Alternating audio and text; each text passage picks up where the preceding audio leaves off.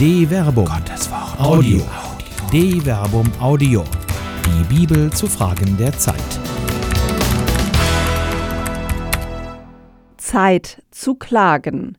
Das Gebet in den Zeiten der Pandemie von Dr. Till Magnus Steiner.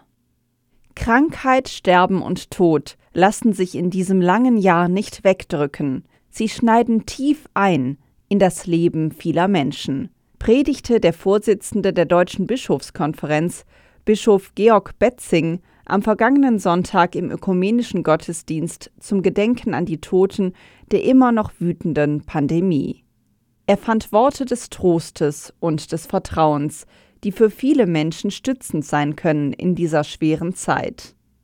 Und wir, miteinander und in Verantwortung füreinander, finden heraus aus dieser Pandemie. Denn Gott geht mit uns. Wir dürfen gespannt sein. Doch wo ist Gott in all dem Leid? Hat er sich von uns abgewendet? Schläft er? Will er das Leid? Dieser Gott, den wir als barmherzig, gnädig, langmütig und reich an Huld und Treue preisen, vergleiche Exodus Kapitel 34 Vers 6. Wach auf! Warum schläfst du, Herr? Erwache, Verstoß nicht für immer. Warum verbirgst du dein Angesicht, vergisst unser Elend und unsere Bedrückung? Unsere Seele ist dem Staub gebeugt, unser Leib klebt am Boden. Steh auf, uns zur Hilfe, in deiner Huld erlöse uns. Psalm 44, Vers 24 bis 26. Wie lange noch, Herr, vergisst du mich ganz? Wie lange noch verbirgst du dein Angesicht vor mir? Wie lange noch muss ich Sorgen tragen in meiner Seele, Kummer in meinem Herzen, Tag für Tag? Psalm 13, Vers 2 bis 3 Mein Gott, mein Gott, warum hast du mich verlassen? Bleibst fern meiner Rettung, den Worten meines Schreins. Mein Gott, ich rufe bei Tag, doch du gibst keine Antwort, und bei Nacht doch ich finde keine Ruhe.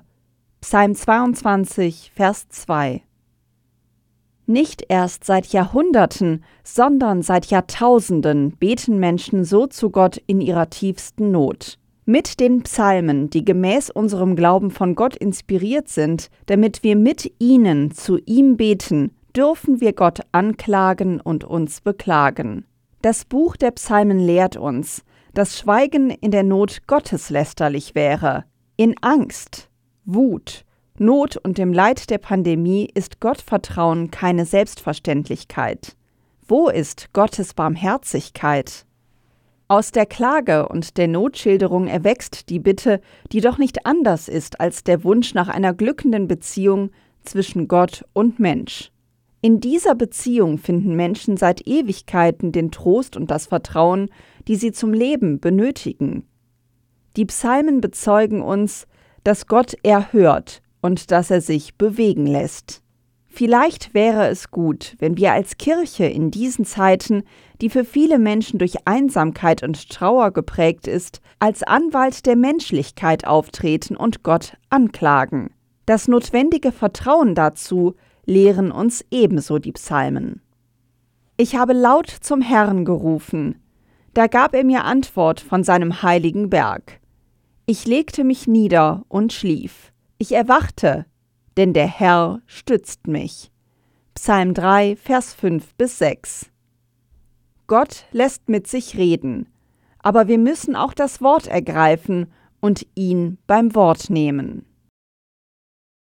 Eine Produktion der Medienwerkstatt des katholischen Bildungswerks Wuppertal Solingen-Remscheid. Autor Dr. Till Magnus Steiner. Sprecherin Jana Turek.